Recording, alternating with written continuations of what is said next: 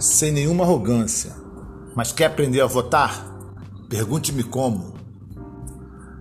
Eu sempre fui progressista. Voto no PT desde 1982. Sou filiado desde 1987. Participei de algumas reuniões preparatórias para a criação da CUT. Fui bancário sindicalizado, trabalhei em metalúrgica, estava na Candelária junto com mais de um milhão de pessoas no comício pelas diretas. Estava na mesma Candelária em 1989, quando a esquerda se uniu no segundo turno com Lula. Chorei quando ele se elegeu em 2002. Em um ato irracional, quebrei minha carteirinha do partido quando estourou o mensalão. Depois me arrependi.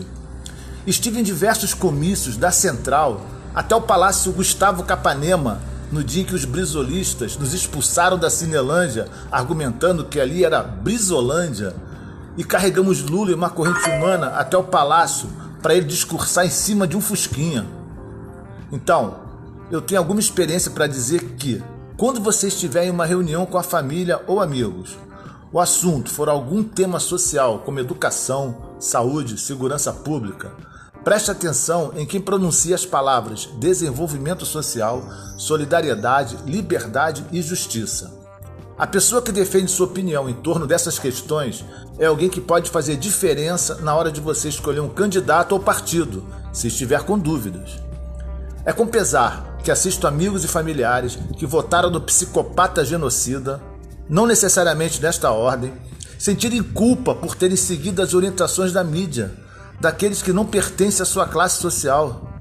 Se ouvissem mais o que falávamos e não entrassem em uma discussão com a voz e o pensamento do outro, do dono, não estariam decepcionadas nem chorando suas tristezas. Baixem a bola.